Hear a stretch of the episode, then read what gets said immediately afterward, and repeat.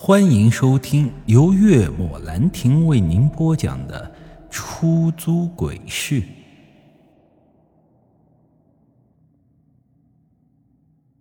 听他这么一说，我心头是咯噔一下，连忙转头看向后座，可压根儿就没有半个人影。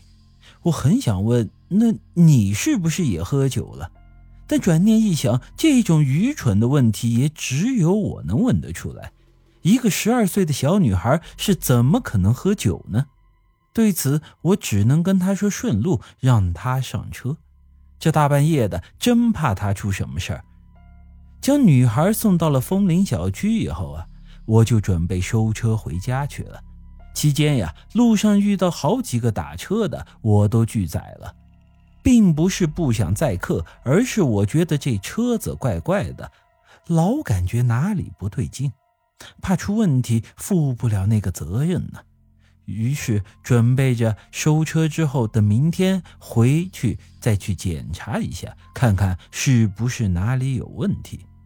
回到出租屋的时候，刚好遇上房东从外头回来。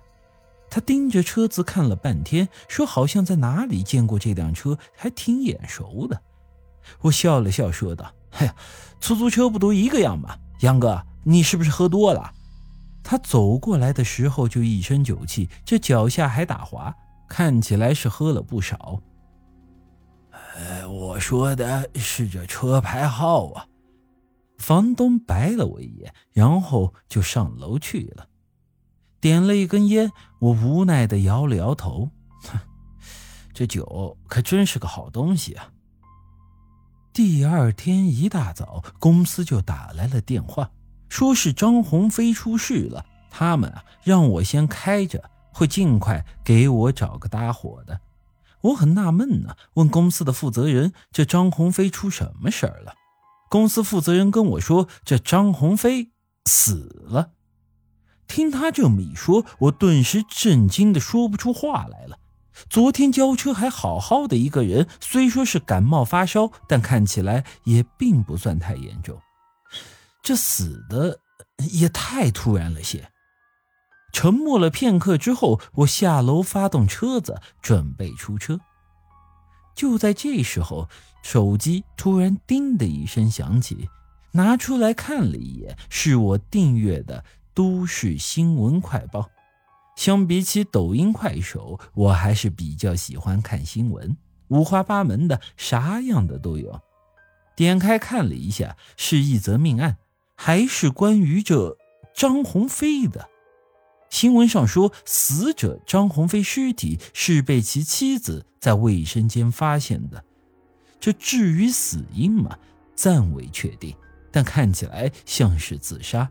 因为现场并没有找到其他人的踪迹，不过极为诡异的是，这作案工具竟然是一条白布，而且这经检测，这上头根本就没有张鸿飞的指纹，这也就意味着这张鸿飞并不是自杀。而后，我突然间就想到了当初白龙洞公墓的那起车祸。那个司机的死法竟和张鸿飞是一模一样，同样都是出租车司机，同样都是被白布勒死。我这心中啊，顿时是一阵毛骨悚然，这绝对不是巧合。可张鸿飞和那个司机根本就没有什么关系，为什么会有同样的死法呢？难道说这白龙洞公墓的那个传说是真的？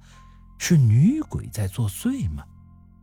这个念头一旦萌发，使我突然想到了和张鸿飞跑车的上一任夜班司机，他到底是因为什么原因不干的？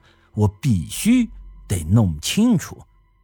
想到这里，我就给公司负责人打了个电话，问到了上一任夜班司机的地址。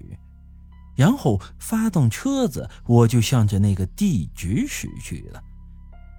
张鸿飞的诡异死亡让我感受到了强烈的不安，就因为我和他是同一辆车，我隐隐觉得他的死亡绝对和这辆出租车有着密不可分的联系。本集已经播讲完毕，欢迎您的继续收听。